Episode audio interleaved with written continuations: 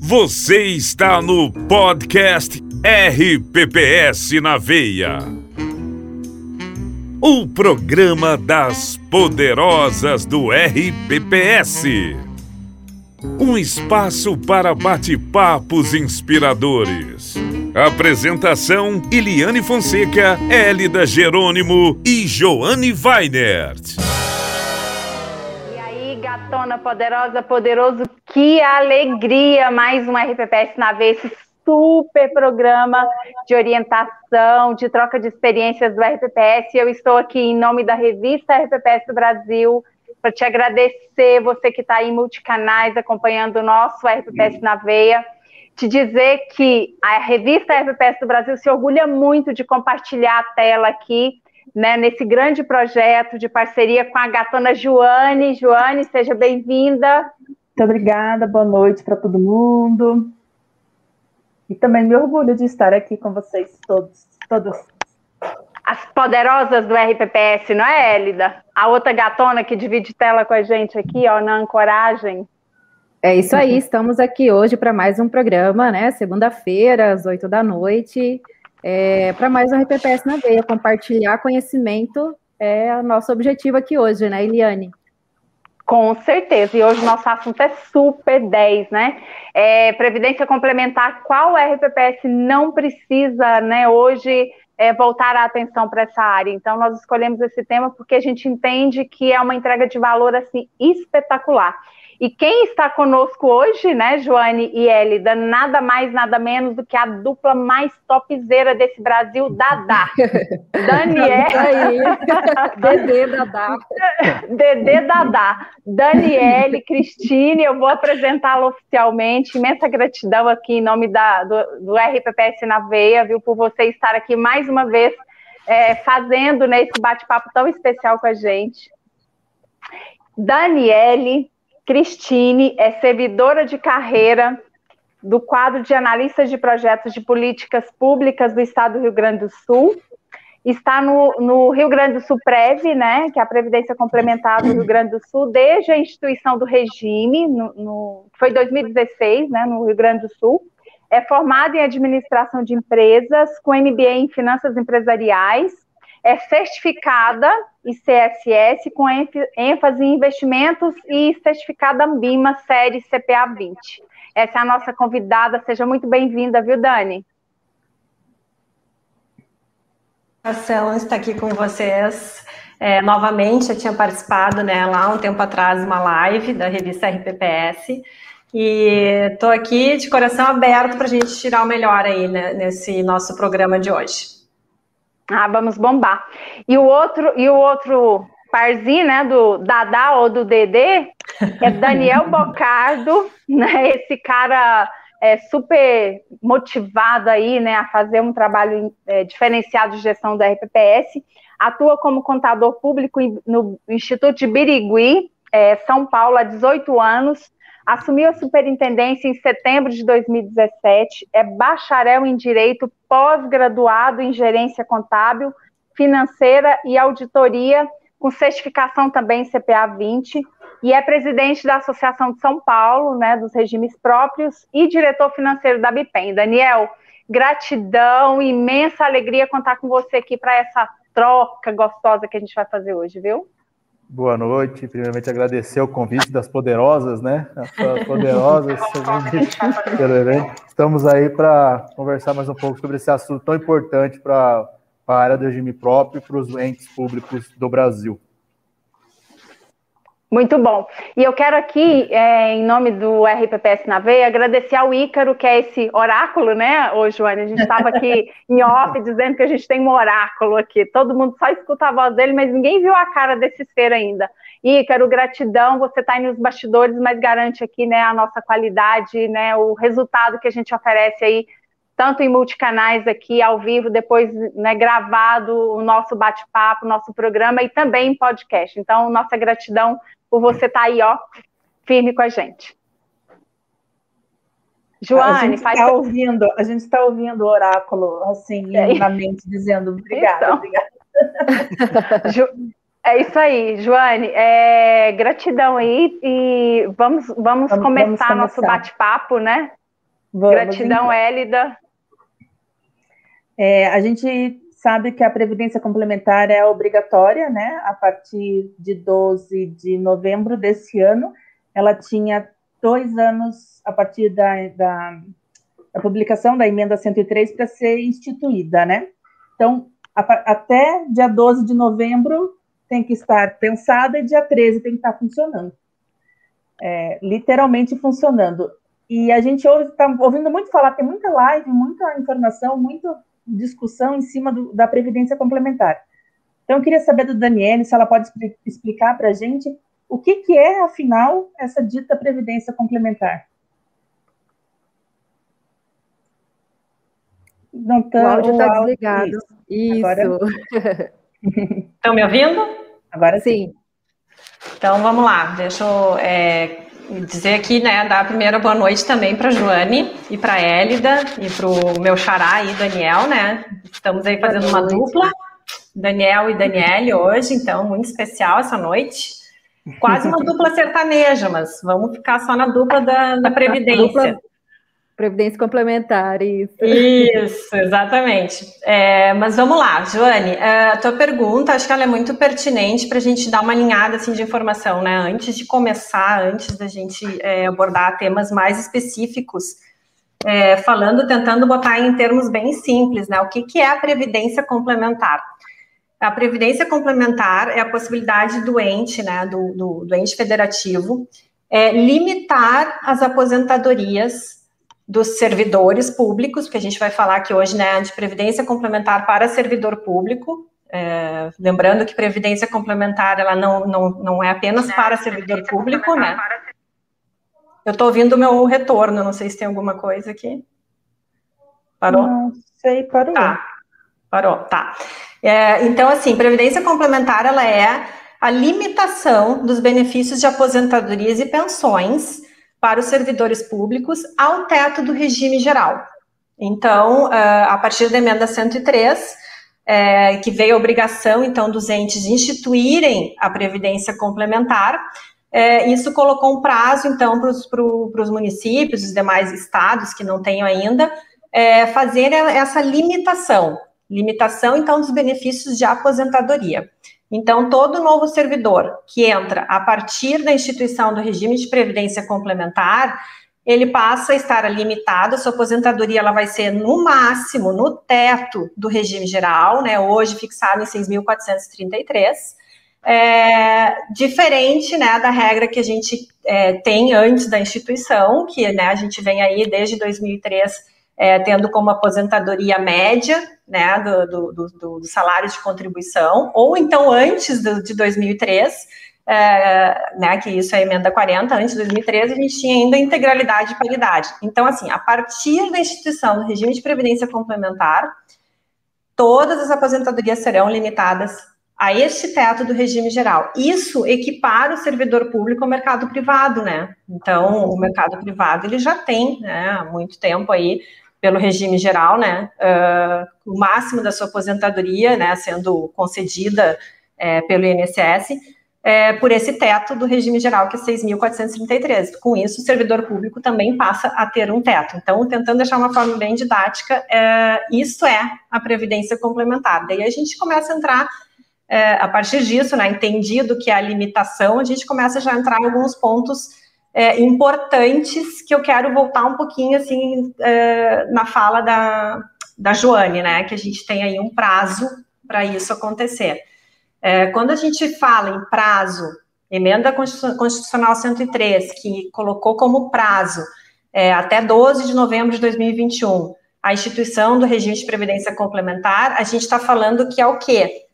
Os entes federados aprovarem as suas leis de instituição e também os entes uh, escolherem ou criarem suas entidades fechadas, né? E aí uh, eles têm algumas opções, aí eles podem aderir a um plano que, né, de uma entidade que já está pronta, ou então, é, demonstrando viabilidade econômica e financeira, eles podem também é, criar a sua entidade, o que para a grande maioria dos municípios isso não é viável, né? A gente sabe que é, é, previdência complementar ela é feita de escala.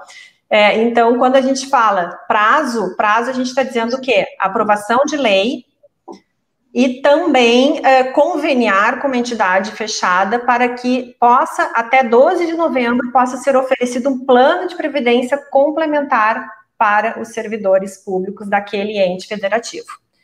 Então, é, eu só quero chamar a atenção para esses dois pontos.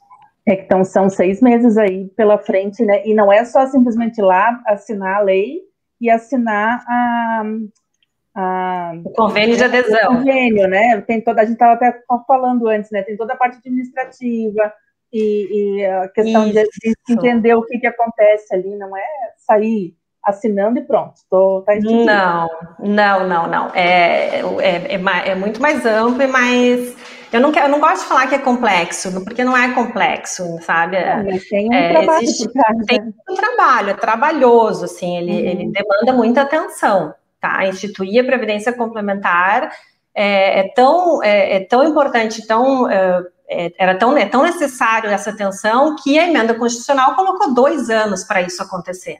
Então, foi uhum. dado um prazo é, razoável para que isso acontecesse, né, dentro de boas discussões, bases sólidas e técnicas, mas é fato que a grande maioria é, dos municípios é, acabaram, né, enfim, não, não prestando atenção né, no, com relação a esse assunto é, lá atrás, ainda quando, a, quando da promulgação da emenda. 2020 é, foi um ano prejudicado, foi um ano prejudicado por pandemia, né? Acho que todos nós, em todos os nossos negócios, né, fomos, acabamos sendo prejudicados. É, e também, uh, né, para os entes federativos, também teve as eleições municipais, que também embolou né, também acabou atrasando e bolando uhum. esse meio de campo. Então, é fato que 2021 é que os municípios acordaram, né, estão ainda, alguns estão acordando, não acordaram, mas que né, os municípios acordaram, então agora, estão agora, né, é, correndo contra o tempo para conseguir, então, até novembro, conseguir instituir. E aí, assim, já, né, como, uh, é, como dica, assim, porque a gente já está atendendo muito município aqui na Resprev, a gente já vem atendendo bastante municípios aí que estão, né, correndo para conseguir cumprir o prazo. É, pessoal, assim, ó, é, não... A, a, gente tem dois processos, tá? Então, assim, dois grandes processos. Já estou entrando aqui com uma dica, né? São dois grandes processos que têm que ser é, executados. É, o primeiro é a discussão com relação a, ao projeto de lei, né? Aquilo que o ente vai então querer, é, vai dispor na lei, né? Ali como as diretrizes e obrigações, enfim, como, é, como as diretrizes da, da, da previdência do seu município.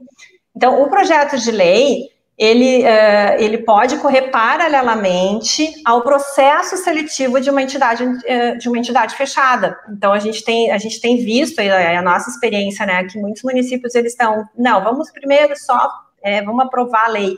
É importante aprovar a lei, mas não, não assim é, é, é bom também, né, ter uma sequência assim de, de, de, de execuções de tarefas mas uh, não, não, assim, não, não exclui que o município já pode começar também a, a, ver os produtos que estão sendo ofertados, né, estão sendo oferecidos, né, os planos de previdências que estão, estão sendo oferecidos, para que o processo seja mais célere. Então, isso já estou dando assim como dica, né, não fique muito tempo só na lei, porque a lei depende de muitos fatores, né, não só a intenção do ente, mas é, quando chega na Câmara de Vereadores, né, tem que ter a discussão, né, tem que, enfim, tem que ter explicação do que, que é aquilo. É, a própria elaboração da lei, ela não, ela não pode ser, é, a gente também diz assim, ela não pode ser só para cumprir tarefa. Ela tem que ter discussões pertinentes, ela tem que, ela tem que ser feita por trás, assim, é, pelo, né, pelo município, com apoio do RPPS, né, para discutir, né, o que, que, seria importante para, é, no âmbito da previdência daquele município, o que, que seria importante estar previsto na lei, porque tem, existem é, gatilhos de incentivo, de migração, né, de, de, de regime, são várias as discussões técnicas que elas são importantes fazer, é, fazerem parte do processo, não somente é, cumprimento de lei. Então, assim, também é, um, é, algo assim que eu acho que é importante destacar.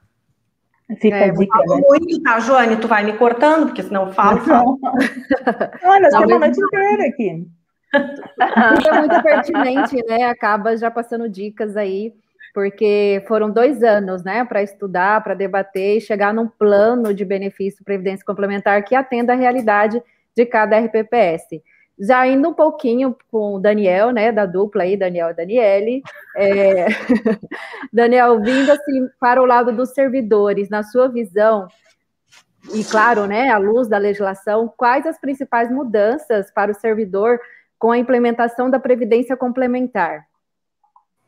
Vamos lá. Boa noite. É, a principal mudança pro, após a, a questão da, da, da definição da lei da adesão ao plano é, aprovado lá pela Previc, primeiro é a criação do teto, né? Como a Daniela falou. A partir de então, o valor a aposentadoria vai ficar no teto, igual a contribuição para o regime próprio é, é até 6.433 hoje. O teto muda a cada ano, reajuste. O segundo, que ele não é obrigatório, né? É, ele tem, ele é facultativo, todo mundo acha é obrigatório. O, ente tem que fazer a, previdência complementar, criar a lei, é, fazer a, a, adesão ao plano através de um processo seletivo, aí a gente vai comentar mais para frente aí, né? Porque é uma é confusão, né? É, a obrigatoriedade de a implementação da previdência complementar e aí da adesão. Aí há essa Isso. confusão mesmo, foi importante esclarecer. Tem a legislação, primeiro é o, o primeiro passo é a, é a, lei, tem que ser aprovada a legislação, que tem que definir alguns itens aí, como a Daniela colocou, importantíssimos, como adesão automática, é, a contribuição do ente, qual a contrapartida, é, se vai só entrar efetivo, se vai permitir comissionado, tem vários itens que você tem que ser analisado, não é de uma hora para outra que você faz essa lei, e tem que ser discutido com, ele, com o executivo, tá? Então, a primeira dica que a gente pode dar é a criação de um grupo de trabalho, é, com Sim. todos os representantes dos órgãos. Não é só o regime próprio, que a gente percebe isso também, né? Como a Daniela bem colocando, acaba colocando no colo do regime próprio uma coisa que é doente. Claro que pode ser um start, tá? Pode participar, mas tem que ter envolvimento de outros setores do, do de órgãos ou doente, no município ou no estado, de representantes de suas autarquias e fundações, para que a coisa ande. Não é uma coisa simples isso tem toda uma parte de sistema, de informações que são encaminhadas, porque para controlar essa contribuição até o teto é o regime próprio, acima do teto já é a, o órgão ou, o plano que escolhido que controla isso. E tem um, todo um controle e normatização sobre isso para fazer a, a, a, controla essas contribuições acima do teto. Então, o primeiro teto é, é deixar bem claro, é para os novos. É outra coisa importantíssima não pode afetar para trás os retroativos. Então não perde esse direito. A gente está numa época complicada, né? É, pandemia, congelamento de salários, aumento de contribuições. A gente vê muitos regimes próprios é, preocupados em, em dar start nisso e prejudicar os, novamente os servidores, como além da reforma possível, da reforma administrativa que está sendo discutida no Congresso. Então, é complicado, é um prazo de dois anos, mas sempre para os novos, não pode retroagir. Isso é importante. Então, é para quem entrou a partir da aprovação do plano, nem da lei, da partir da aprovação do plano, da publicação é, do plano é, no Diário Oficial da União, lá da, pela Previc. Você tem ideia? Birigui demorou um ano o processo, tá? Legislativo, passou pelo sindicato, passou também, foi para a Previc, por, por ser um dos primeiros, demorou um pouco mais. Mas de, de 2017, começou no final de 2017, você foi sair dia 3 de outubro de 2018, que é a data do corte. Então, os admitidos até dia 3 ou 10 de 2018 são, não estão não estão no plano. A partir de então, os concursados que ingressarem, eles podem fazer parte do plano, não é obrigatório. O que é recomendado é que entre, porque a gente não sabe como ficará a vida lá na frente. É uma outra coisa importante, porque tem, eu tenho alguns aqui, acontece no meu município, os servidores, ah, eu não vou entrar nisso. Eu falei, mas você já está deixando de ganhar, você não sabe, hoje eu não contribuo, mas você está deixando de ganhar uma, um dinheiro. A prefeitura vai colocar um valor para você e você vai, se você aposentar nisso, você vai ficar no teto. E aí, se, ou se você pagar, se tiver um, um, uma, uma, política individual de guardar o dinheiro e fazer isso, a gente sabe que brasileiro não é assim, não tem essa, essa cultura. Não. Você não vai guardar o dinheiro. E aí, Sim. quando for lá daqui 20, 30, 35 anos, não vai ter dinheiro. Isso você está deixando, é, a, a, prefeitura é, não vai pagar para você. Você coloca 7, aqui no caso do Birigui é 7,5 para 7,5. Então, se você não fizer adesão, você sair da adesão automática, você já está perdendo 7 mil. O seu dobro, onde você consegue 100% de rentabilidade. Se você colocar 100 reais o município vai colocar 100 reais. Onde você consegue atuar o mercado, mercado financeiro aí, as poderosas, algumas no mercado financeiro, onde você consegue 100% é, hoje em rentabilidade? Como o, é por falta de desconhecimento dos, servidores é, e falta de conhecimento sobre o assunto, que às vezes alguns acabam tomando atitudes que são irreversíveis, né?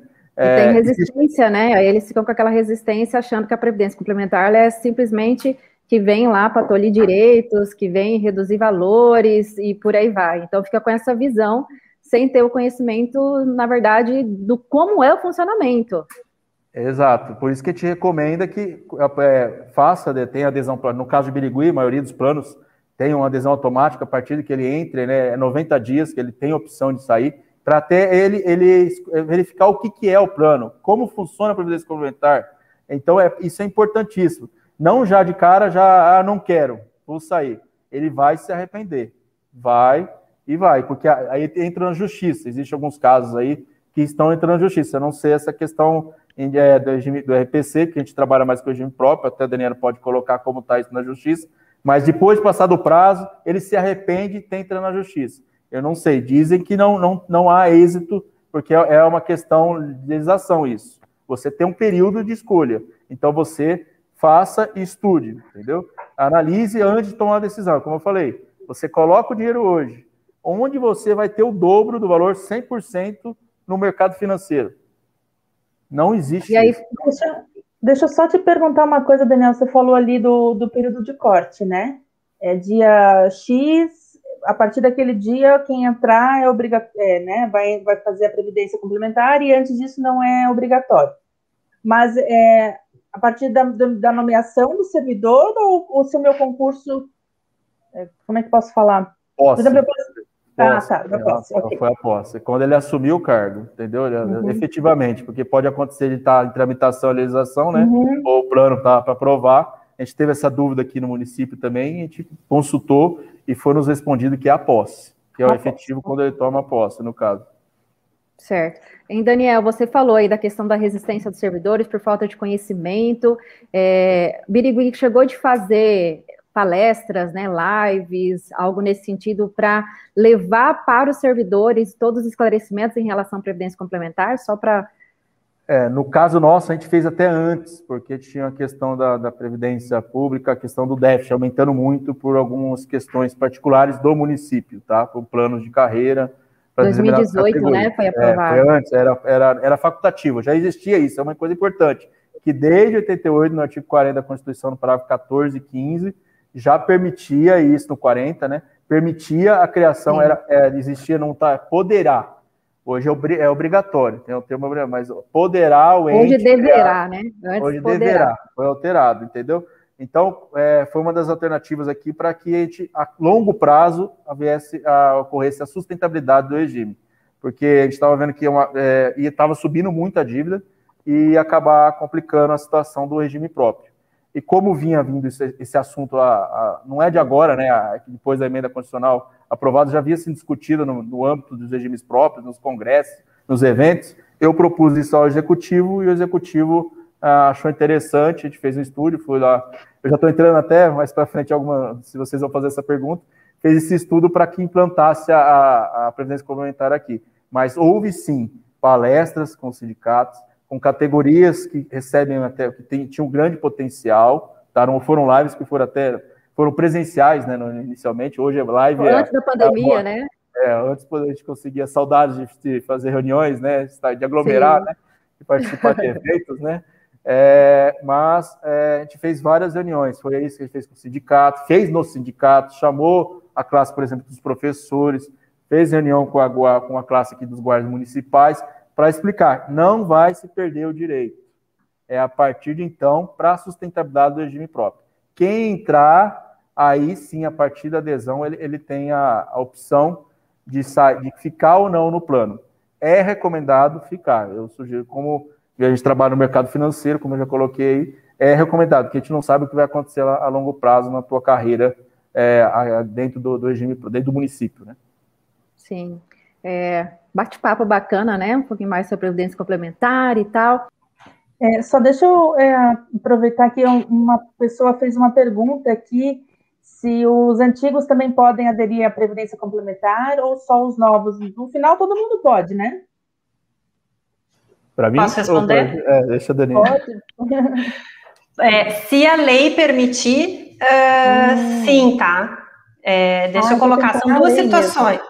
É, são duas situações. A lei ela pode prever uh, a opção da migração. O servidor antigo uhum. abrir mão do, do RPPS pela regra que ele está, seja média ou integralidade, e migrar para o RPC, né? E aí ele vai estar tá limitado no teto e vai ter o, o plano de previdência complementar.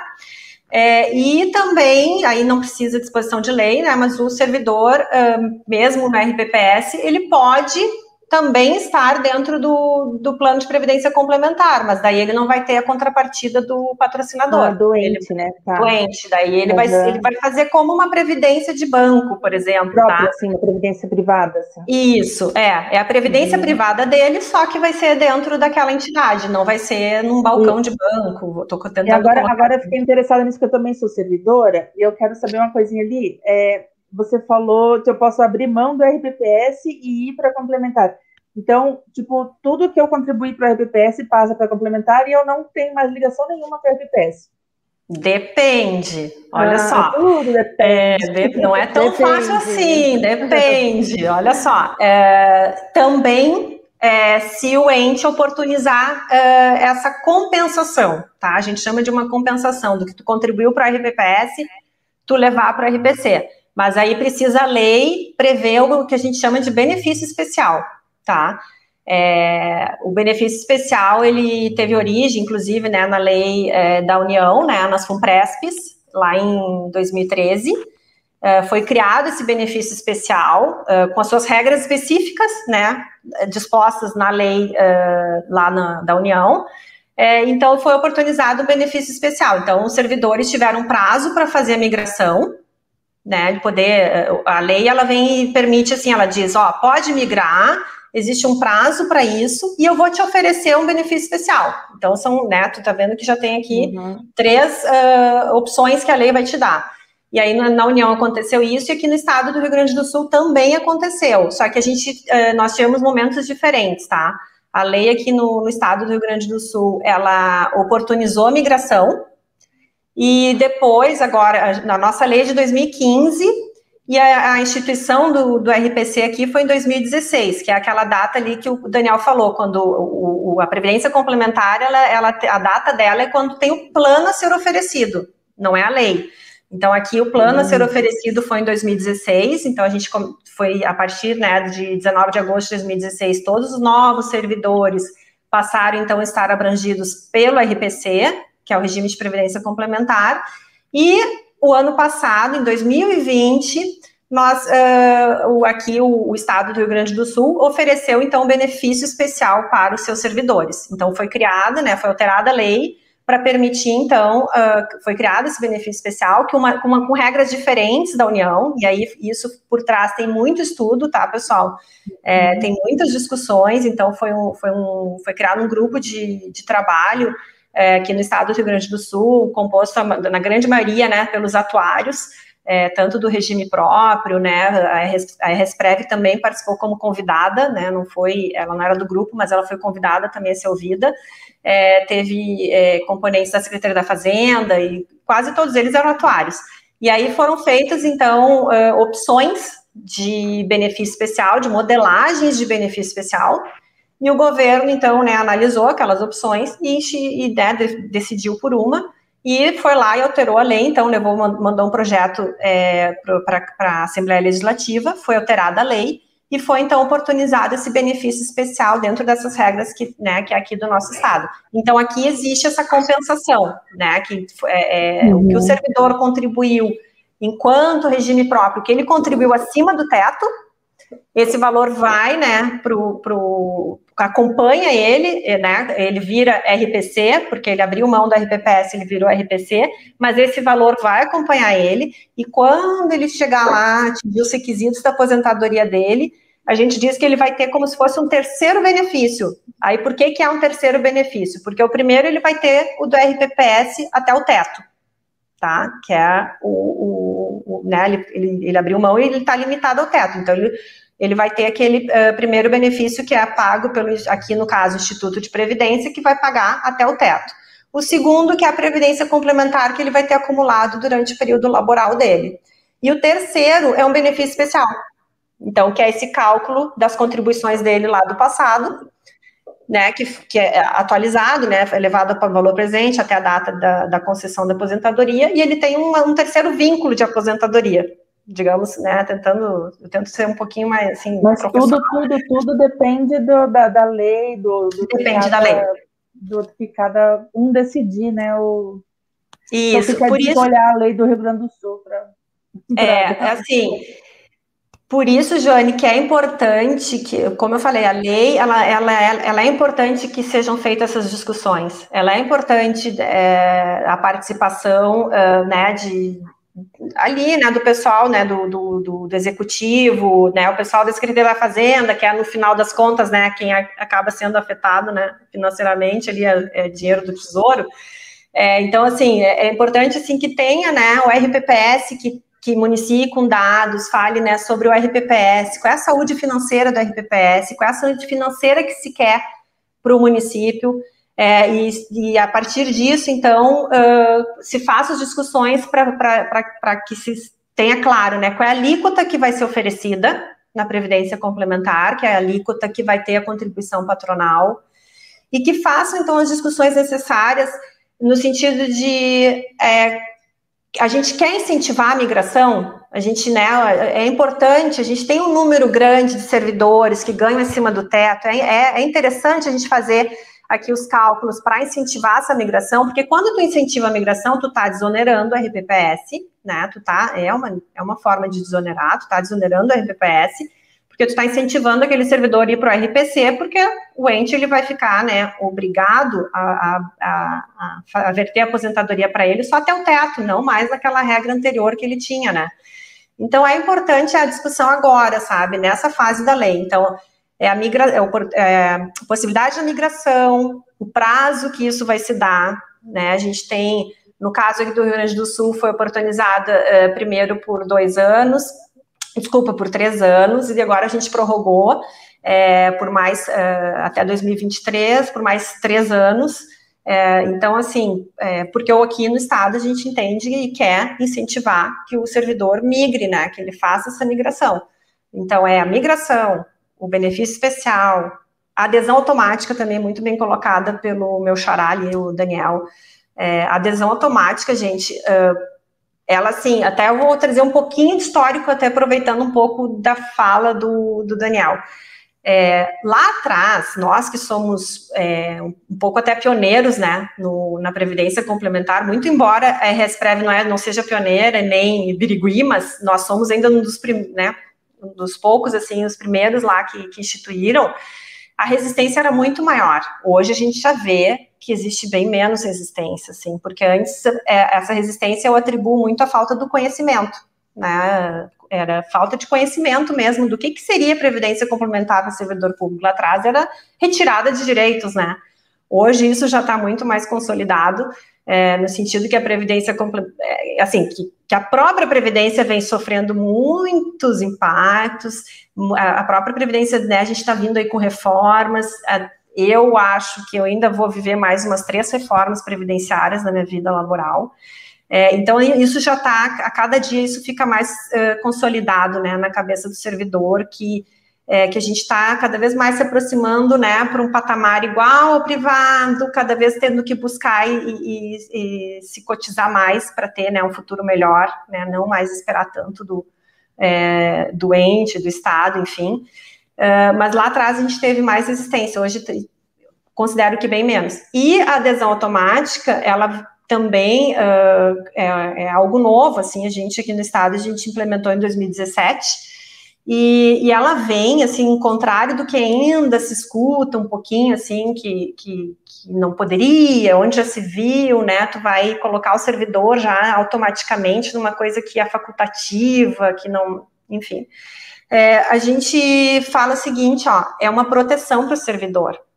É, inscrever automaticamente é uma, é, acaba sendo uma proteção, porque garante ao servidor, desde o primeiro dia da sua, né, ali da, da, do seu exercício, né, do seu vínculo com, com o ente, ele já está garantido com a, com a, contrapartida, ele já tem a, a, a contrapartida ali do patronal que se ele não toma decisão, né, se ele não entra na previdência complementar, se ele leva muito mais tempo para decidir, e isso é fato, gente, as pessoas depois que elas é, é, entram no, no, serviço público, que elas, né, começam a entender melhor as coisas, elas olham para trás, aquelas que não aderiram, elas olham para trás e falam, puxa, eu não aderi, perdi dois anos de contribuição do patrocinador, isso me daria uma reserva de 100 mil reais, 50 mil reais, que, eu, que vai ser o impacto lá na frente da minha aposentadoria.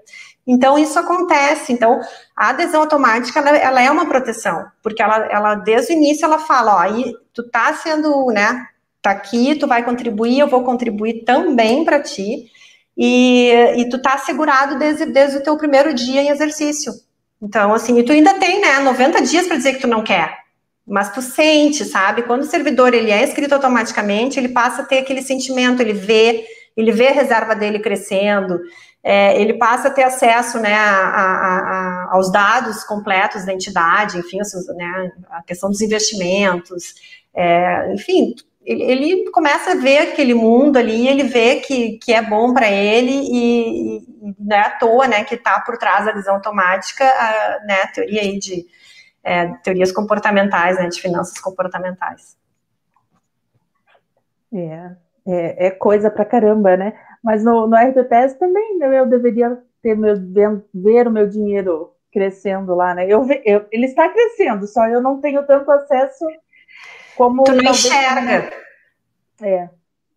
Tu não vê isso, né? Palpável, né? Na previdência complementar é muito palpável, porque o servidor ele tem uma é, é, a, é, a reserva, né? A gente diz a reserva é dele, é privada, é numa conta dele. Então, o Daniel lá, como servidor e participante do plano, ele tem um extrato com o nome dele e ele vê todo mês as contribuições que são vertidas, qual foi a rentabilidade daquele plano, é, ele, ele, ele, sabe, ele, ele tá ali, ele, é, é, muito palpável, tu vê aquilo, tu vê a tua é reserva crescer, sabe, enquanto que tu tá num regime, né, é, de repartição simples, enfim, né, com, com, as regras do RPPS, tu, tu tá, tu tem direito, né, tu tá lá na frente, tu tem direito, né, daquela aposentadoria, mas tu não tá né, não tá vendo e não tá sentindo aquilo. E se tu, se acontecer qualquer coisa contigo, é, se tu falecer, a gente começa a ter outras é, diferenças entre os regimes, né? Então, é, se tu falece, tu vai passar para o teu beneficiário, né, por, por, por meio de pensão, é, e aí entra lá, né? Se tem até 24 anos, né? É, é, elegível a ter pensão, não é? Na Previdência Complementar, vai inclusive perder civil. Então, assim, não tendo beneficiários, né, entra para espólio e vai para né, vai os herdeiros civis, porque a reserva é do participante. É dele, não é do ente, não é do Estado, não é do Tesouro, é do participante e ela vai, ela fica ali em nome do participante e vai para a herança, né? Porque é dele. Joane, só Legal. completando isso aí, é a questão da solidariedade, né? Do plano do regime próprio, ele é solidário entre todos. Já a previdência complementar uhum. é, é a questão do benefício definido com a contribuição definida. É a importância do regime da, da instituição da previdência complementar. Eu recebi uma pergunta aqui de um amigo meu, é, de um, não, não, não, me autorizou colocar, mas por que criar para o regime próprio e não criar se na previdência geral, no regime geral não tem? No regime geral já tem. O cara não aposenta acima do teto. Nós hoje aposentamos sobre o teto e se o cara tiver aumento no último mês, ele vai receber, ele se tiver o direito antes de 2003, ele vai receber 100%, por ser benefício definido. E já na Previdência Complementar é contribuição, é o que está na tua caixinha lá individualmente com a contrapartida do ente. Então é por isso que veio, foi colocado na Previdência Complementar, para ter sustentabilidade para os regimes próprios. A gente sabia que havia muita a política salarial de aumento a, grandes na, quando o cara está para aposentar que acaba aumentando o déficit técnico dos regimes próprios. Então, com essa trava, não a curto prazo, mas a médio e longo prazo, o regime próprio tem que se ter, tornar sustentável, porque ele já sabe que vai ficar travado no teto. muitos casos aí, você, você no teu município, é, que o cara é, recebia 3 mil, nos últimos três anos estava recebendo 10 mil. Ele aposentou com 10 mil. Quem paga essa conta? O ente. Por ser benefício é, definido. Entendeu? E o regime de financiamento, capitalização, né? Porque ele está lá contribuindo para ele mesmo usufruir, e não como uma repartição simples que é solidário e contribui para capitanear e para bancar quem já está aposentado, né? Então tem essa diferenciação. Eu estou lá contribuindo, mas formando reservas para eu mesmo usufruir no futuro. Então vem essa Exatamente. diferenciação aí. Como a Daniele colocou, é importante essa questão da migração. Se já é difícil, eles ficam na dúvida de entrar, imagina a migração. Aqui em Birigui não entrou ninguém.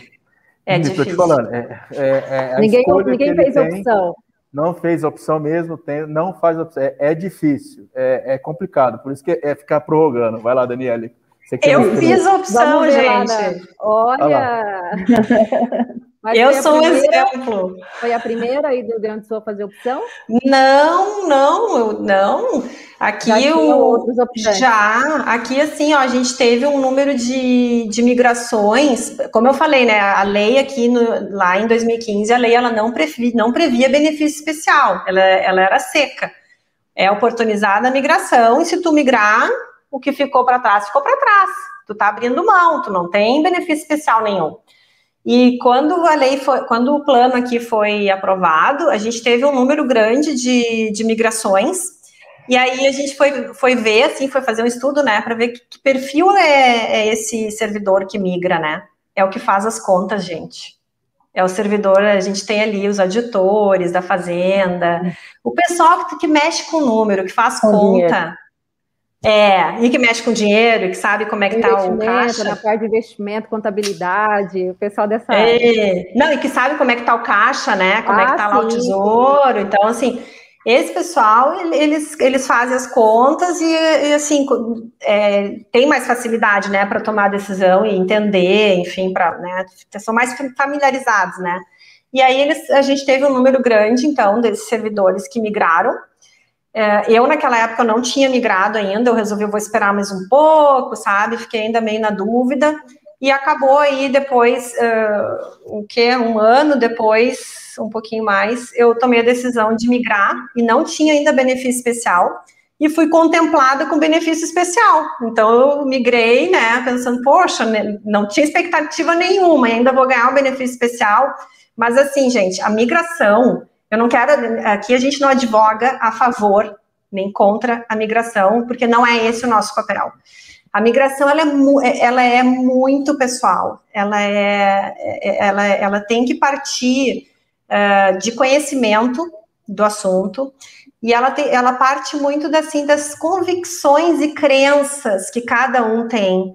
E outra questão importante, né, de convicções e crenças, porque assim, a gente está fazendo uma decisão de futuro, né, eu creio que o Estado estará melhor, eu creio que estará pior, sabe, a gente começa a, a fazer, assim, é, um serviço de futurologia, né, pra, porque a decisão é agora, para né, tomar a decisão que vai, vai nos afetar lá na frente.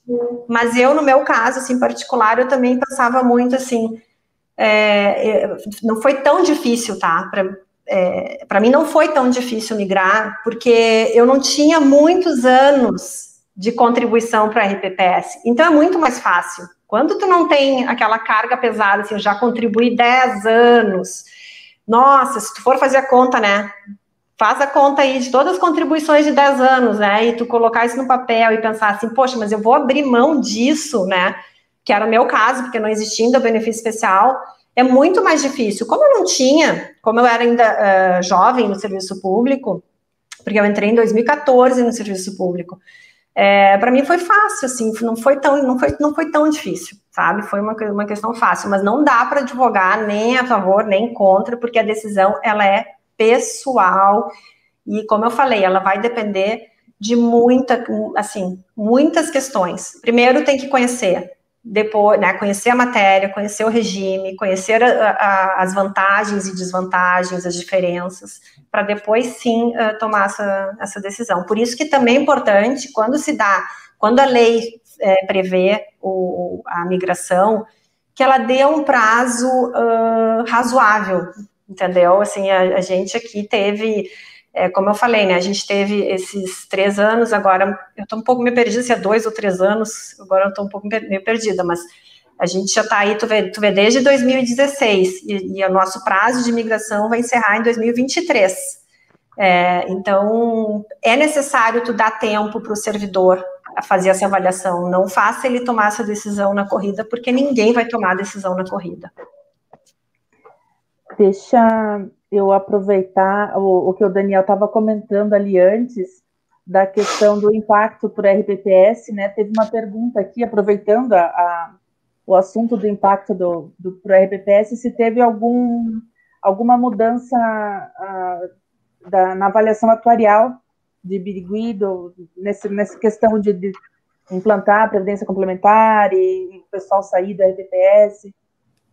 Qual, é, qual foi então, o impacto no, no fim não, das contas? Sim. Não, o impacto ainda vai virar, vai vir, né? Até porque a partir do próximo do cálculo atorial de, de 31 uhum. de 12 de 2018, ele pegou, ele tem que fazer dois, tem que fazer uma separação.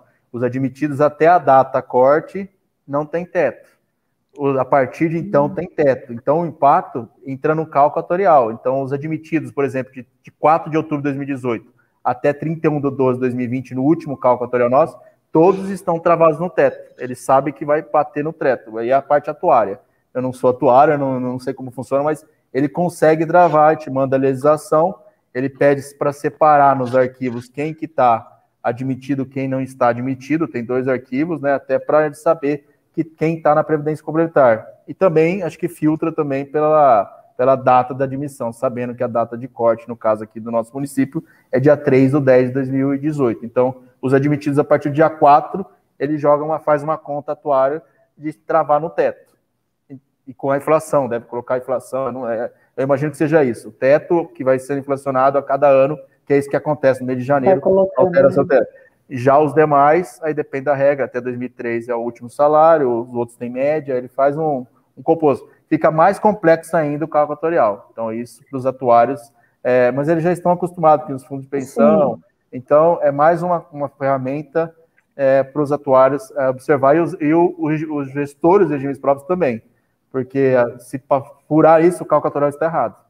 É outra coisa importante. Até o, uma, uma, pessoa também perguntou aqui se, se por conta dessa de migrar, de, de, de mudar de, de previdência e tudo mais, se teve se desonera o RPPS, né, de alguma forma. O tipo, sim, para os novos, sim. é o que eu falei, se, o, se ele, sim, vai... ele vai, o novo vai aderir, migrando ao novo, ele uhum. vai estar no teto, ele vai contribuir lá a alíquota do servidor, por exemplo, se for 14, que é a média, 14 sobre os 6.300. Se ele receber 10 mil, se ele for contribuidor do, do regime de previdência complementar, ele vai contribuir até o limite lá, é ele limite. coloca a contrapartida do ente. Até o teto ele contribui para o regime próprio. Acima do teto fica para a RPC, criado, para o fundo. Uhum. Só que em compensação também ele não, ele, ele contribui não, esquece. vamos lá, vamos, vamos, vamos ver se tá certo. Vamos discutir, vamos ver. Não, eu tô, eu tô aqui pensativa, ele é até o teto, ele contribui até Tá o... formando um raciocínio e... É, então, então tipo, é, ele vai, vai desonerar o RPPS, mas também não vai entrar o dinheiro dele, né? Não vai é, entrar é, todo o dinheiro que entraria... É, se fosse hoje, seria 10 mil sobre 14, ele vai contribuir 14 sobre o teto, por isso que é importante a, a, a não aderir porque você está tá abrindo dessa contribuição na, tela, na tua caixinha. Você, tá, você não vai ter isso, entendeu? Você vai travar no teto. É coisa, hein? Tô, tô confusa, acho que eu preciso de mais explicação por ser servidora também. Eu vou, vou conversar com vocês aí depois. Tá, tá deixar. Então, tu vê. Pode falar, Eliane.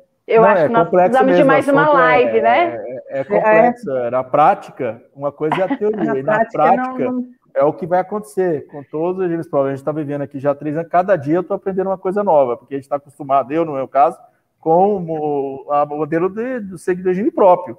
Pegar Sim. a contribuição, pegar a guia, conferir. Já não, aí tem que pegar, separar quem está no teto, é, a contribuição do brigo prévio é até o teto, os que não estão acima contribuem para o regime da, da no caso aqui é o multipatrocinado. E se do multipatrocinado, o Instituto, uma coisa importante, não tem acesso a nada disso. É, é, é separado os planos, tá?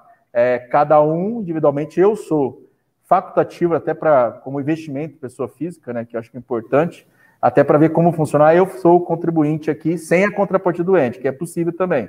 Você criado em idealização é, como investimento por ser, como eu sou antes de 2003. Isso já vai fazer 18 anos, vai parecer que eu tô ficando velho. Vou lá, Gabriel, tô ficando velho. Eu viajando. Mas entrou novo, né? Entrou novo. 18 anos, entrei novo no, no serviço público. É, não me chamo de velho. É, 18 anos, então eu tenho direito a 100%. Mas eu quis fazer como investimento até para conhecer o sistema. Então eu tenho a minha senha individual, eu tenho meu extrato lá, posso fazer aportes, porém não, eu não fiz a migração, porque eu tenho 100%. Quem vai fazer migração é dificilmente ali é, eu acho que seria de novo de 2003, na minha opinião, como de 2003, quem tem é, média, quem tem 100%, se eu sei que meu salário é 100%, por que, que eu vou querer migrar? É uma coisa, é, é, é importantíssimo isso. Mas se eu sei que lá, só se mudar, né? Tiver, hoje ainda é assim, né? Mas se tiver uma reforma, por exemplo, mudar, pode ser que altere uma coisa lá na frente. Mas hoje, o meu raciocínio é o seguinte: eu hoje tenho direito a 100% da minha aposentadoria. Não sei quando eu vou aposentar se é 60, 63, 65, ainda não fizemos a reforma aqui no município, porém eu tenho direito ainda a 100%. Mas quem entrou a partir de 1 de janeiro de 2004, ele é médio. Ele já sai perdendo 20%. Na, na, na coisa. Então ele tem que fazer esse cálculo. Porque ele, na hora que ele aposentar, ele, vai, ele tem que fazer um estudo, uma simulação, alguns planos têm essa simulação, né? Que é importantíssimo. Ele faz o estudo lá, quanto que ele vai perder, quanto que ele vai aposentar e quanto que ele, se ele contribuir. Vale a pena fazer a migração? Como que é? é uma coisa pessoal, é, é complexa. Porque é, tá analisar tá, caso a caso, né? Você não tá parar prevendo, a gente não sabe o que vai acontecer daqui 10, 15 anos, 20 anos. Como a Daniela colocou, é difícil. É, não é, é uma opção individual. Não tem jeito. Exatamente, por isso, por isso que é importante, só complementando assim o que o, o Daniel está falando. É, a gente tem aqui dois casos muito, vocês veem, né? A gente tem dois casos muito diferentes, né? Eu, servidora nova, tomei a decisão de migração porque eu era da média e tinha pouco tempo de contribuição. O Daniel, se eu fosse integralidade e paridade, eu também não migraria, mas nem pensar, né? Dentro das minhas convicções, eu também não migraria. Então, assim, acho que é importante, está sendo bacana isso aqui, porque é plural, né? A gente está dando dois exemplos é, de quem migrou e quem não migrou, e né, dando as suas uh, considerações, né, os seus motivos, seus argumentos para isso. Então, isso é bacana aqui desse momento. E é importante também, com relação à migração, que, se, que, que, é, que sejam oferecidas ferramentas para isso, né? Então, aqui no estado do Rio Grande do Sul, a gente tem a, a, o Tesouro, a Secretaria da Fazenda, fez um, um, simulador super legal, gente. A gente tem vários, vários estados já entrando em contato e, e fazendo, né, desenvolvendo é, simuladores é, da mesma potência, vamos colocar assim. Mas aqui o nosso o simulador, então, desde lá do início foi feito um simulador que deixa claro o que, que é a migração. Né? Se você migrar, é assim. Se você ficar no regime próprio, é assim. Então, é importante ter as ferramentas para isso. É, porque o simulador dá a projeção, né? E aí acaba contribuindo com a decisão. Tem uma Isso. pergunta aqui que acho que é preocupação também de alguns servidores, é, se há a fiscalização do, do, do RPC, é, quem fiscaliza e como é esse processo de fiscalização? Daniela, essa é com você, eu vou jogar para você. Vamos lá. É, bom, também a gente vê, assim, a gente nota que existem é, alguns cenários um pouco diferentes de entidade para entidade, tá? Mas a fiscalizadora, a autarquia, a, a, a entidade que fiscaliza as entidades, a autarquia federal, a autarquia que fiscaliza as entidades fechadas de previdência complementar é a Previc, tá? Que é uma autarquia vinculada ao Ministério da, da Economia, é, que faz, então, é responsável pela, pela fiscalização de todas as EFPCs, que são entidades fechadas de previdência complementar. Nós temos aqui também no estado do Rio Grande do Sul é, o TCE nos fiscalizando, mas isso não é uma realidade para todos os estados. Nós temos aqui o TCE, é, foi constado na lei aqui do estado do Rio Grande do Sul que o TCE faria a fiscalização e nós nos submetemos à fiscalização do TCE, mas isso, como eu falei, não é realidade de muitos estados. Eu não sei se São Paulo, lá onde o, né, a Previcon, lá do, onde o Birigui, né, é, tem convênio, se o TCE uh, faz a fiscalização ou não. Mas no nosso caso aqui seriam essas duas, uh, esses dois órgãos, né, com competência aí, uh, fiscalizando. É importante, né, ter os órgãos fiscalizadores e além da Previ, que o Tribunal de Contas também aí atuando nessa fiscalização. É. Nós, a gente tem também, acho que é importante, né, pontuar, assim, a, a RSPrev, ela, assim como é, a Previcon, que é de São Paulo, a gente tem várias aí no, no Brasil inteiro, e as FUNPRESPs, né, na União, nós somos entidades fechadas uh, de natureza, entidade fechada de previdência complementar, é, de natureza pública. Por quê? Porque nós fomos uh, criados, né, instituídos mediante lei, lei né, do, do poder público. Uh, diferente de uma entidade fechada de previdência complementar, deixa eu ver qual que me ocorre aqui, por exemplo, a Previcoke, Prev... né, da Coca-Cola, é, qualquer outra, né, que não BB tem... Prev. BB, é, BB Prev, são várias, assim, a gente poderia citar aqui várias. É, nós fomos instituídos mediante uma lei, né, que autorizou a criação, e depois um decreto que cria, a, é, né, que cria essas entidades. Nós temos essa particularidade que nós somos de natureza pública, né, que isso nos, nos diferencia das demais.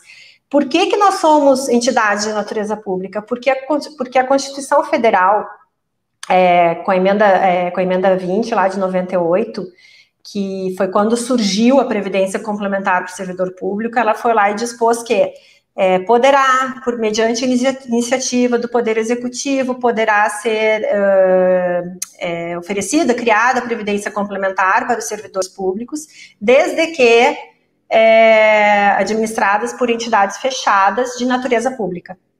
Então, uh, né, então assim, é, a própria Constituição, né, determinava que tinha que ser de natureza pública. E aí, então, a, a emenda 20 de 98, ela, infelizmente, né, a Previdência Complementar, vocês veem que ela já é velha, né, ela é de 98, e ela só veio, assim, a ser instituída, primeiramente por São Paulo, pela Previcon, que foi a lei de 2012, então foi o primeiro estado a criar a sua entidade fechada de natureza pública e instituir o regime de previdência complementar para os seus servidores. Depois, em 2013, a gente teve a união por meio da FUNPRESP Jude e a FUNPRESP ESE.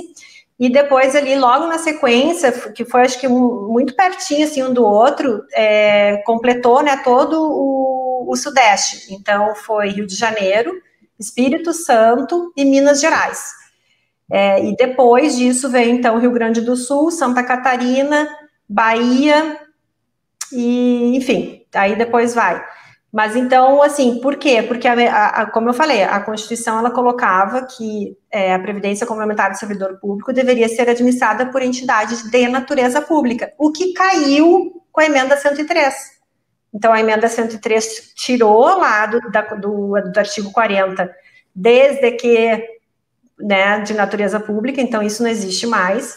E a emenda, então, 103 coloca que a previdência complementar do servidor público ela pode ser administrada por qualquer entidade fechada ou entidade aberta. Só que a entidade aberta, ela depende ainda de regulamentação. Então, hoje não é possível uh, né, ter previdência complementar de servidor público por meio de entidade aberta. Então, somente entidades fechadas. E aí, né, acaba assim que hoje qualquer entidade, assim como as de natureza pública e de não natureza pública, podem é, oferecer, né, e, e administrar planos de benefícios para servidores públicos. Então, só fazendo um pouquinho desse apanhado, assim, da por que, né, as entidades de natureza pública. Sim, importante, né, o esclarecimento, até o pessoal entender, né, é, é que essa é uma dúvida, Elida, assim, ó, tô, já, já me adiantei um pouquinho. Essa é uma dúvida, não, não, vou, não, não vou dizer que é uma dúvida, mas é algo que está vindo com mais intensidade agora, né, com, com os municípios que estão com prazo curto, como eu falei, e estão precisando fazer o, o processo, né, seletivo para é, é, para ter uma entidade, né, para aderir a um plano de previdência de uma entidade, alguma entidade fechada. Então, isso está vindo bastante à tona agora, né? As de natureza pública, as de não natureza pública, quem pode, quem não pode, por isso que eu aproveitei o gancho. Está certo.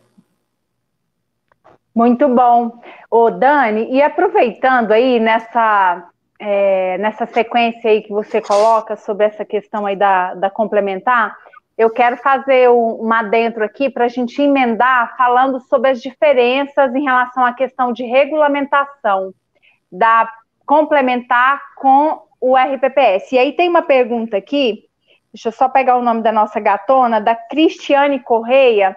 Ela pergunta o seguinte: se o regime de previdência complementar tem a participação do conselho e como funciona. Então, eu gostaria que você fizesse esse apanhado para a gente, de falar das diferenças de um sistema para o outro e já responder a, a Cris aí, a Cristiane. Tá, bom, com relação à a, a, regulamentação, uh, sim, né, é, é uma regulamentação diferenciada. É, a gente tem uh, como lei, né, uh, as leis maiores, né, a lei federal, a lei 108 de 2001 e a lei 109 também de, 2000, de 2001. É, a lei 108, ela dispõe sobre a relação uh, do, do, do, da União, dos estados e dos municípios é, com as entidades, então, uh, uh, com entidades fechadas de patrocínio público, tá? Então, uh, ela vem lá com diretrizes, né, com, com regramento próprio para aquelas que têm patrocínio público, que é o caso é, aqui da RSPrev. Patrocínio público que ela, é, ela, é, ela tem um vínculo, né, com, com o ente público. e a 109 que dispõe sobre o regime de previdência complementar. além disso, a gente tem também é, na questão dos investimentos, é, também uma regulamentação específica, também de diretriz do Conselho Monetário né, Nacional, assim como a 3922 está para o, RP, para, para o RPPS, é, nós temos a 4661 para uh, o RPC, para as entidades fechadas. Então, uh, é uma, uma regulamentação específica que as entidades fechadas uh, têm para fazer a administração dos recursos uh, garantidores, né, dos recursos dos planos que administram. É, eu, eu vou citar essas três, assim, como, né, como talvez as, as mais importantes. E respondendo à pergunta da... da Daniele. Da Cristiane. Não, desculpa, peraí, Cristiane, isso, da Cristiane. Qual era a pergunta? Ela pergunta, ela pergunta sobre a atuação dos conselhos, ah, se tá. no, na Previdência Complementar tem essa atuação também. Tá. Eu, eu, não consigo ler, então eu preciso que vocês vão me lembrando. E não me faz muita pergunta, assim, uma atrás da outra, que eu esqueço, tá? Meio dole, assim, eu esqueço rápido. Faz parte. Tem que ser bem pausadinho, assim, ó, vamos com calma, senão eu esqueço rápido a pergunta. É, sim, olha só, os conselhos, bom, uma entidade fechada, tá? Ela vai ter três órgãos colegiados. Então, ela tem o Conselho Deliberativo, que é o órgão máximo é, da, da, da entidade, que é quem define as, diretrizes de administração né, do, do, plano de benefícios, dos investimentos, é, é o órgão máximo da, da, da, entidade. O Conselho Deliberativo, assim como o Conselho Fiscal, e aí eu vou falar o, o, antes de falar do Conselho Deliberativo, o Conselho Fiscal é o órgão de fiscalização, então é o órgão de controle interno da, da, da entidade, né, que, que, que, atua na fiscalização e na orientação das melhores práticas para, né, para, para a gestão daquele plano de benefícios, e tem também a diretoria executiva. O Conselho Deliberativo e o Conselho Fiscal, eles são compostos, a, a composição de, desses dois órgãos é paritária. Isso quer dizer o quê? Metade dos representantes de ambos conselhos é eleito mediante eleição direta, e podem ser eleitos os participantes dos planos. Então, o participante ele tem assento, ele tem lugar na governança, ele tem lugar na decisão e ele tem lugar na fiscalização. É, e uh, a outra metade vai ser por representantes uh, indicados pelo patrocinador. E aí cada entidade vai ter uma regra de indicação, né? Uh, enfim, vai ter uma diretriz e uma regra de indicação. É, então, assim, nós aqui no estado do Rio Grande do Sul, a gente tem é, tanto né, no Conselho Deliberativo como no Fiscal, né, os poderes e os órgãos autônomos representados. Então, a gente, tanto por meio de indicação, então a gente tem o Tribunal de Contas, o Ministério Público, é, a Defensoria Pública, o Executivo, é, né, eles todos estão representados, sejam pelo, por indicação ou então pelos participantes que têm assento e fazem parte né, do dia a dia uh, da gestão, enfim, da, né, desses dois órgãos. E a, e a, né, e a, diretoria executiva, que, que por lei podem ser até seis diretores, mas isso é, não, assim, eu não vejo como uma realidade na grande maioria das entidades, principalmente as entidades fechadas de natureza pública, a gente é, acaba tendo aí diretorias é, mais reduzidas, né, em quatro, no máximo quatro e, e, quatro diretores, sendo que aqui no nosso caso nós somos três diretores e eu cumulo diretorias de presidência com diretoria de investimentos. Então, várias entidades a gente vai ver de natureza pública a gente vai vendo assim alguns diretores cumulando uh, funções porque nós, nós a gente tem uma filosofia de crescer de forma sustentável e enxuta. Então, uh, né, não, não, é, é uma premissa, assim, é uma diretriz, é uma filosofia nossa aqui de crescer de forma é, sustentável mesmo, de não fazer grandes órgãos, né, de não onerar muito financeiramente né, a entidade é, para fazer é, uma composição mais enxuta.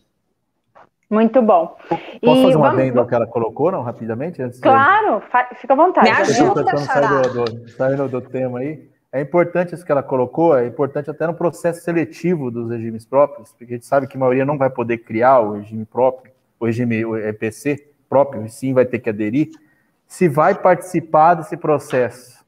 Por exemplo, eu aqui no estado de São Paulo tenho um comitê gestor. Eu, eu junto com, com com Guarulhos e com Santa Fe, fez parte do primeiro ano do comitê. É a mesma estrutura, claro, cada um tem a sua função, tem a diretoria, tem o debativo fiscal, como é no regime próprio, e existe, no caso de São Paulo, não sei, lá no Rio Grande do Sul, uma, um comitê. Inclusive, incluía criar um comitê de investimentos para acompanhar a diretoria nos investimentos do multipatrocinado, estou dando exemplo. Então, a gente teve acesso a todo onde investido, como investir, passavam-se as atas, então isso é importante no processo seletivo. Eu acho que é um ponto colocar. Se vocês vão ter uma cadeira, não todos, que é impossível, mas se vai ter um rodízio de participação dentro do multipatrocinado. É uma outra coisa que eu acho que muito município não, não verificou, não percebe isso, ou tem que analisar isso no processo seletivo de escolha da entidade. Acho importantíssimo isso, do que você surfar na onda sem saber o que está acontecendo, porque é um dinheiro público, é um dinheiro que está do, do ente e do servidor. Acho que é importante isso, só fazendo esse adendo aí. Perfeito. Observação. É perfeito, acho que falou tudo, viu como é bom? É bom ter dupla. É bom isso. ter o Daniel e a Daniele como dupla, olha só. Um complementa é, o outro. Isso aí, perfeito, perfeita colocação. Acho que no processo de seleção tem que ser avaliado, tem que ser avaliada a, a possibilidade de criação de um comitê, a gente chama de comitê gestor do plano de benefícios. É, então, aqui nós temos um plano de benefícios é, para os municípios, onde está prevista a criação do comitê. O, o, comitê não foi criado ainda, porque nós até agora nós temos um, é, um patrocinador, né? Então, isso vai acontecer quando a gente tiver mais patrocinadores. É, mas é a possibilidade, então, de ter esse comitê onde se, uh, onde se tem ali a fiscalização do ente, né, daqueles que estão ali representando aquele plano, onde eles vão ser os fiscais, eles vão não só ser fiscais, eles vão participar, né, com, na, na, com sugestões, né, enfim, vão, vão traçar algumas orientações e recomendações para o Conselho Deliberativo, ou para o Conselho Fiscal, ou para a diretoria, então é importante essa, essa avaliação.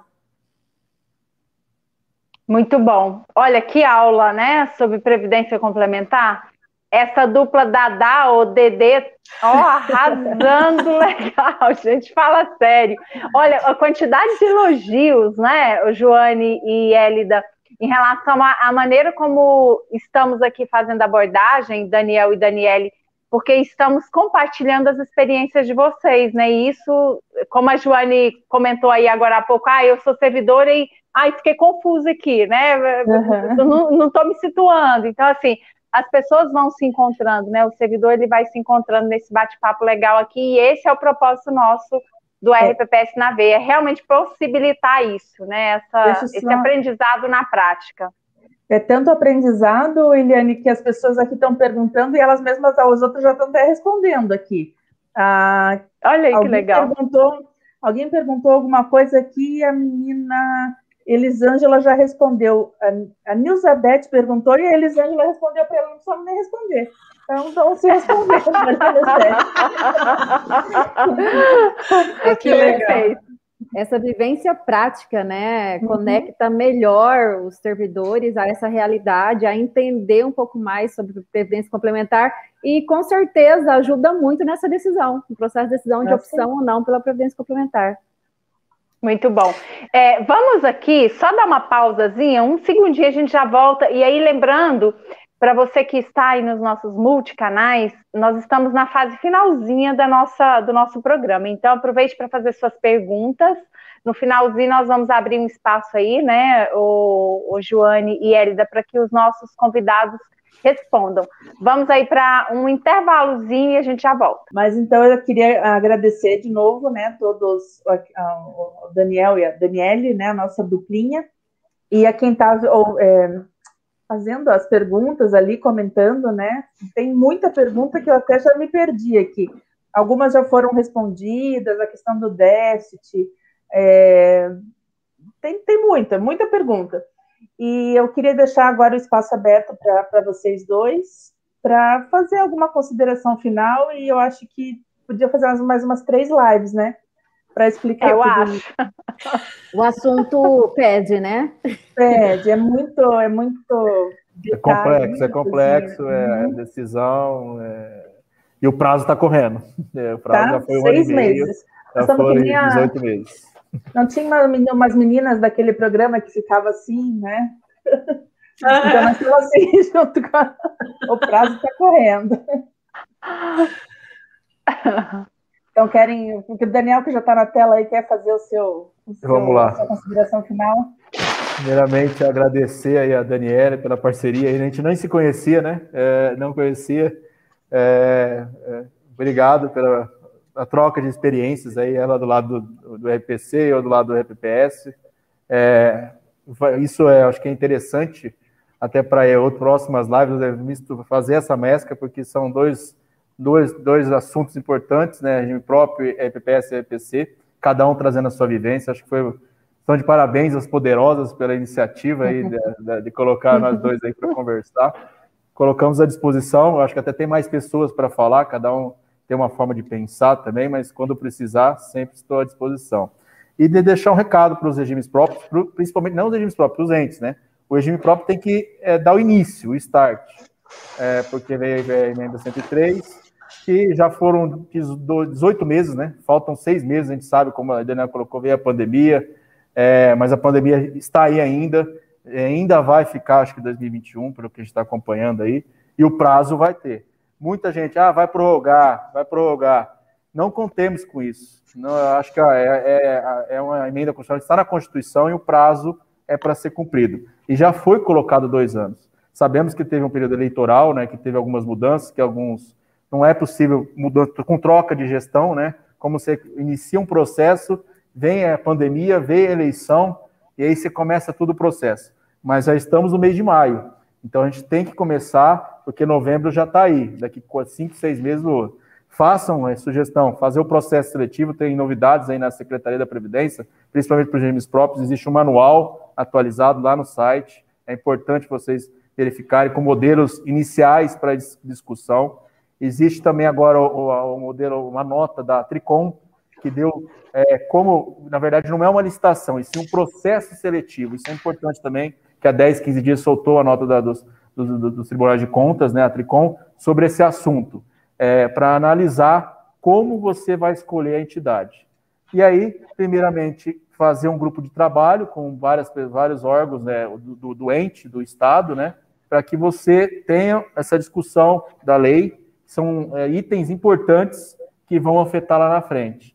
E depois fazer o processo seletivo. Sugiro escutar em cada estado aí a, a quem, é, quem pode, por exemplo, tem instituições fechadas, como a privada não pode, porque não tem legislação, façam lives com essa equipe de trabalho e questionem essas instituições, como vai funcionar, qual o custo, né, que existe, é uma coisa importante, a gente não tocou no assunto aqui, até porque, como eu falei, são três, é muito assunto para uma live de, de, uma hora e meia, Sim. mas tem o custo para o ente, que é principalmente é o custo, tem custo que vai pagar ou se vão devolver, outros que vão isentar, porém vão aplicar, vão ingressar em fundos da, da casa, da instituição, quer dizer, você acaba pagando com a taxa de administração. Então, é, você tem que analisar isso com cuidado, com carinho. É um desafio, mas estamos aí. Como gestores, temos que dar o start. E se colocar à disposição. Acaba sobrando um pouco para o regime próprio, porque ele está mais acostumado com a Previdência. Veio lá na reforma, mas você tem que oficiar o executivo, passando um prazo, é, informando, sugerindo esse grupo de trabalho, colocando as minutas. Não deixar é, para em cima da hora, esperando que se faça a prorrogação, principalmente com a alegação em cima da pandemia. Porque a gente não está três meses para pandemia, a gente já está 15 meses e isso vai ficar. Nós temos que viver, viver com ela e sobreviver, né? Com todos os cuidados. Muito obrigado. Daniele, quer fazer as suas considerações finais? Claro, imagina se eu perder a oportunidade. sou, sou, sou, um pouquinho palhacinha. É, bom, eu vou aproveitar a fala do, do Daniel. Assim, acho que o tempo a gente, com relação ao tempo, né, a gente já focou bastante, que o tempo é curto. Mas o que eu, o, a minha consideração final é no sentido de quem está assistindo, né, se é, enfim, se é o pessoal do RPPS ou se é o pessoal, né, do, do executivo, né, lá o, o, o pessoal que está com a, com a tarefa lá por meio, né, do executivo, que tem, tem que implementar, a minha dica é, é, conversem, sabe, façam isso de forma conjunta, porque a previdência complementar, como o próprio nome diz, ela é complementar, então, assim, o sucesso da previdência complementar é, se dará é, no, no, momento em que tiver essa sinergia, de, tiver esse, é, né, é, desde, desde, desde, esse início, né, da, da, da, construção da lei, das discussões, que isso é, comece agora, é, RPPS e, e, e, o ente, né, e aí a gente fala aqui muito o pessoal da Secretaria de Administração, da Secretaria da Fazenda, da PGM, que todos esses, eles, que, que todos esses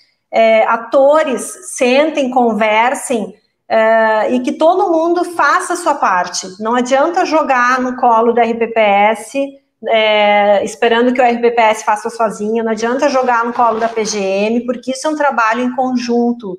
E o sucesso da, da, da, Previdência do município é o sucesso desse grupo, sabe? É o sucesso dessas discussões iniciais e que vão, é, que vão crescendo e que vão tendo um, assim, uma crescente de aprendizado né, ao longo do tempo e que depois tu também vai ver esse resultado quando chegar a hora da execução, porque a gente só está falando aqui é, das formas de implementar. Depois tem um outro passo que é executar, né? E executar uh, é um outro mundão que se abre de tarefas para todo mundo. É, né? E todos esses atores que eu estou falando vão ser chamados daqui para frente vão ser sempre instados a se manifestar. Né? O RPPS, as procuradorias, todo mundo vai, vai fazer parte desse novo mundo da previdência complementar. Então, eu chamaria, se minha dica seria, é, tragam, né, tragam esses atores para a discussão, para o centro, desde o início, que o sucesso está garantido. É, e aí eu queria também né, aproveitar e agradecer o espaço e dizer que esse trabalho que vocês poderosas estão fazendo, é, acho que você não tem noção assim do, do, do quão importante é poder é, oportunizar canais, oportunizar é, é, conteúdo, né? Enfim, levar conteúdo e oportunizar a discussão para que isso chegue, né, aonde tem que chegar, que são os RPPS, que são o, os entes, né, todo mundo que está aí com tarefa e muitas vezes não sabendo onde, né, buscar informação e vocês estão conseguindo fazer isso de uma forma maravilhosa, trazendo aí é, para essa live, né, para esse programa, é, para esse momento, é, enfim, né, conteúdo de, né, de, de, apoio, eu vou chamar assim, não vou nem dizer de qualidade, de apoio, de, de fazer um papel importantíssimo aí para né, todos é, os atores terem sucesso lá no futuro. Então, parabéns pelo canal, parabéns pelo momento, gratidão também, gratidão por oportunizar, é, convidar, né, aqui Daniele, uh, poder, né, aí dividir um pouquinho da, da minha experiência, e sucesso aí para vocês. Muito obrigada. Não, a gente que tem a agradecer demais, né, a, a aula. E eu acho que eu vou querer mais umas, umas informações para ver como é que eu vou fazer quando eu entrar Bora, vamos fazer uma outra aí, ó. Vamos, vou, vou, pega pontos específicos de dúvida, que daí a gente vai esmiuçando um a um. Amanhã, amanhã, amanhã eu vou ouvir o, o podcast para ver as dúvidas que ficaram. É, Mas muito bom. outra live só para isso, né? Para debater esses outros pontos. Uhum. Com certeza. Eu acho Mas que então esse é assunto é merece realmente outras lives. Opa. Juntou a, a é, querendo falar ao mesmo tempo, mas vai lá, Joane. Então, não, então, só queria daí, encerrar o, o, programa, né, e, agradecer Bendito, de deixa eu falar, bendito seja entre as mulheres, né? É, Verdade, ó, o Daniel, bendito fruto aí, gente. Muito bom, boa. Não, não. E daí, é boa noite, bom. então, para todo mundo, e até, até daqui 15 dias sobre mudou, né? A, mudou no, no, meio do programa, mudou a, a mudou o, assunto do próximo programa, que vai ser sobre investimentos, né? Cenários e tudo mais, mas a gente coloca aí nas, as informações para todo mundo daqui uns dias. Bom, eu também quero agradecer a participação, doutora Daniela, Daniel, né, a dupla aí de hoje, que abrilhantou o nosso programa, né, e trouxe aí um conteúdo muito rico e de extrema importância para os RPPS, principalmente o prazo que está bem aí, e tem que ficar atento, e essa corrida agora contra o tempo, né? É, gratidão, Joane, Liane, aí pela parceria, né, de estarmos aqui, todas, todas não, a cada 15 dias, segunda-feiras, debatendo assuntos, e isso com certeza enriquece muito de conteúdos, como a Daniela já colocou, já expôs, aí nossa, nossa rede de internet, né, para expandir aí para todos que buscarem acerca do tema. E estamos sempre aqui disponíveis para isso. Então, gratidão a todos. É, com certeza, mais um dia em que saímos de um debate com muito mais conhecimento, com essa riqueza que vocês trouxeram aí para nós. Muito obrigada mesmo, de coração. Ó, oh, gratidão em nome aí do RPPS na Veia, né? Em nome da revista RPPS do Brasil, foi um prazer estarmos aqui uma hora e trinta batendo papo, Cravado, né? Essa... gente, lá, ó, cravado. Cravados. Essa dupla aí, né, Daniela e Daniel arrasaram, muitos elogios, vocês vão ver aí na live, muita gente super feliz com toda essa entrega de valor. E o RPPS na veia é isso, é o programa nosso, das poderosas do RPPS, para todos os poderosos que respiram regime próprio no Brasil todo, né? E hoje nós estamos aqui, ó, com Rio Grande do Sul, representado pela Daniele, Daniel, bendito é o fruto aqui, né? Representando São é. Paulo. É, não é, não é fraco o homem, não. Aí estamos com a Joane representando o Paraná, eu representando os goianos e a Hélida representando Mato, Mato Grosso. Grosso. Olha que topzera, oh, gente. é? Daria um jantar daquele, né? Com cardápios variados. Nossa, seria Cultura, show. Né? Diversidade. É não é? Muito Isso gostoso. Ó, e para você que esteve aqui com a gente, acompanhando o nosso RPPS na veia multicanais, né? Temos aí Facebook, Instagram, é, é, YouTube transmitindo. Então, ó, imensa gratidão. A gente sabe que você é diferenciado porque está aqui até agora, né? Poderia estar vendo um vídeo, um documentário, mas está aqui em busca de aprendizado, e é isso aí. A gente tem que realmente fazer a nossa parte, né? E aprender sempre. E não se esqueça, o nosso RPPS na Veia está também em podcast aí, né? Você procura nos canais de áudio aí, vai poder fazer sua caminhada, seu pedal. Eu pedalo ouvindo o podcast da RPPS, eu, eu sei de cor, todos eles já, todas as falas. Então, simbora lá compartilhar. Nós estamos conseguindo aí, gente, milhares de visualizações na nossa, no nosso programa gravado. Então, ajude a gente a divulgar, compartilhe com seus amigos, né? Com as pessoas do RPPS, para a gente formar essa grande teia aí de educação do RPPS. Aqui somos poderosas e poderosos na Operação Formiguinha, cada um fazendo um pouquinho, né? É Como a Joane falou, nosso próximo RPPS na Veia é sobre investimentos e os desafios para 2021, e o outro de junho, 6 de junho, será com Preve. Então, os nossos dois temas aí definidos e nós contamos com vocês aqui. Dani e, Daniel, Daniel e Dani, Daniel. Dani, Dani, Dani. Gratidão, bom descanso. Meninas, Joane, Hélida. Obrigado, obrigado Beijão, gratidão a todos vocês. Gente. Ícaro, Obrigada. gratidão, poderoso. Tamo junto. Você acompanhou o podcast RPPS na Veia, o programa das poderosas do RPPS, nos melhores canais de áudio.